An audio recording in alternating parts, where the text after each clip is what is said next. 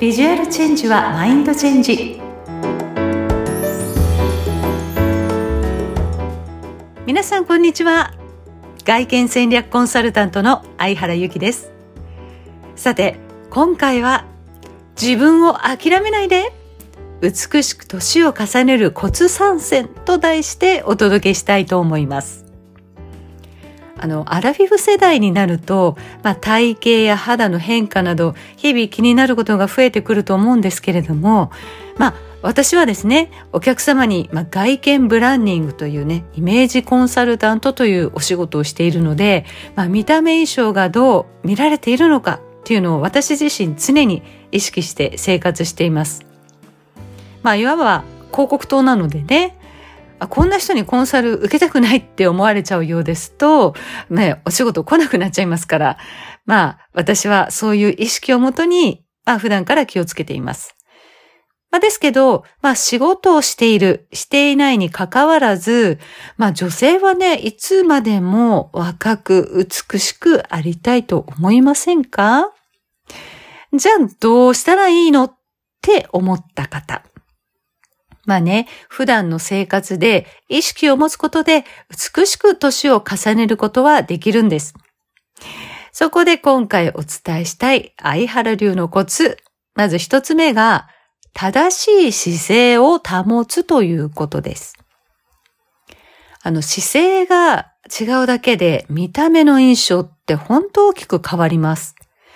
こう背中がね、丸くなっている人っていうのは、ちょっと疲れてそうな感じとか、ね、お年寄りの方なのかなとか、ちょっとネガティブな印象となりますし、なんかこう、不健康そうな感じがして見えます。まあ一方、背筋がピンと伸びている人っていうのは、若々しくって明るくポジティブな印象、または元気そうだったり、健康そうっていうふうに見えるんですよ。まあこんな風に姿勢が違うだけで同じ人であっても健康なのか不健康なのか、ネガティブなのかポジティブなのか、若々しいのか年配の方に見えちゃうという風に印象も変わってきてしまうわけなんです。まあね、だったら姿勢を良くするということで、まあ外見はもとより内面までもいいコンディションを作っていけるようになったらいいですよね。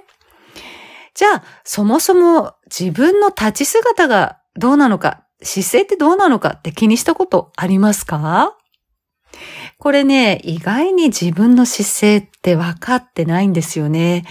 なので、じゃあそれを確認する方法をお教えいたします。実際にちょっとやってみてください。まずですね、壁に寄りかかりまして、かかと、ふくらはぎ、腰、肩、頭、この5箇所がつくかどうかを確認してみてください。あの、反り腰だったり、こう、打ち方だったりとか、膝が上手に使えていないとですね、壁につかないんですよ。で、そのつかない部分はどこなのかなっていうのを壁を使うことで、えー、意識を向けることができます。自分が肩がつかないっていう場合は、もしかしたら打ち方かもしれませんし、腰がつかないっていう方はですね、反り腰の可能性があります。あと、膝がつかないっていう方も、膝周りの筋肉しっかり使って歩いてない可能性がありますね。もう本当に美しい姿勢というのは、立っている時に両足均等に立って、しっかりとお腹に力を入れること。また、肩甲骨をこうくっつけるようなイメージで、こう胸を開いた状態を保つようにするのがおすすめです。まあ日頃からね、こうやって立つ、座る、歩くっていう姿勢、これを意識するように心がけると、使う筋肉がね、変わってくるので、これながらエクササイズですごくいいんですよ。体型もスッキリして本当に変わっていきます。これ私が実際に、まあ産後でね、崩れた体を、まあ直していくときに、日々意識してやってきたことで実感してますから、ぜひぜひね、こういうふうに自分の姿勢っていうのを気になった時に壁に寄っかかってみて、チェックしてみる。そういうふうにして、普段の正しい位置の位置をですね、体で覚えて、それを実践してながらエクササイズでやってみる。っていうのがとても美しい姿勢を保つ秘訣ですので、ぜひぜひこの姿勢っていうところに意識を見て、向けてみてください。さあ、そして二つ目は、肌や髪のツヤ感です。こうやっぱりね、パッと見た瞬間に若々しいなぁと感じさせるのは肌とか髪のツヤ感ではないでしょうか。まあ、この皮膚ね、表面の潤いがなくなると、まあ、紫外線からね、肌を守るバリア機能が低下して、張りが失われやすい状態になります。もう肌の乾燥が、まあ、ハリツヤの低下の一因にもなりますので、ハリツヤ感を保つには、まあ、きちんとした保湿、しっかりとね、心がけましょう。まあ、本当に手軽に買えるね、ジャバジャバ使えるような、そんな化粧水でいいですから、しっかりと多めに取りまして、顔全体を覆うように温めながらしっかりと乗せていってください。私もですね、やっぱりこの季節がね、こう変わり目で結構こう乾燥してるなって思うときは、あの、もう3、4回手にいっぱい乗せた化粧水を顔にギューッと押し込むような感じで、もう入んなさいって入ってらっしゃいみたいな感じで、こう押さえるようにして温めるようにしながら乗せてます。それでもね、ちょっと乾燥がちょっとまだ足りないなっていう場合は、こう、シートパックを使うのも有効ですね。まあこう、まあ家事をしている間とか、ね、隙間時間にやれるのもいいですし、まあ私はプラスお風呂に入りながら乗せたりすることもあるので、シートパックをうまく使って保湿っていうものをしっかりしてあげるっていうのもいいと思います。まあこう自分のね肌を大事にいたわってあげる気持ちで日々のケアを続けてみてください。さあそして三つ目は笑顔です。やっぱりね、こう、笑顔の素敵な方って魅力的じゃないですか？もうね、笑顔ってね、周囲の人にも幸せを与えてくれると私は思っています。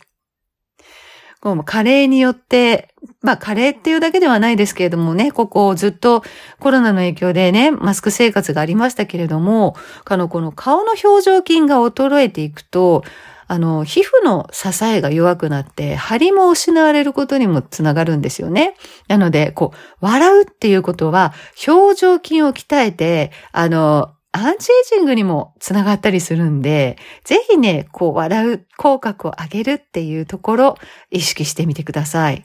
もう口角が上がっている人ってもうパッと見た第一印象も素敵なんですよ。でもね、まあ、笑顔でいられるっていうためには、やはり心身ともに健康じゃないとダメなんですよ。やっぱり作り笑いとかではなくてね、本当に心から笑うっていうことが一番大事ですから、やっぱりね、心と体が健康じゃないと、そういう笑顔って作れないですよね。なので、やっぱりこう、一週間に一度はこう、適度な運動を取り入れたり、ストレス発散できるようなことをしてみてください。あのね、この運動っていう漢字は、運を動かすと書きますよね。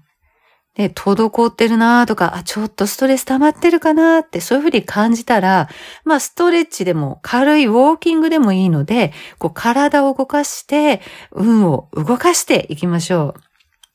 笑顔になれるために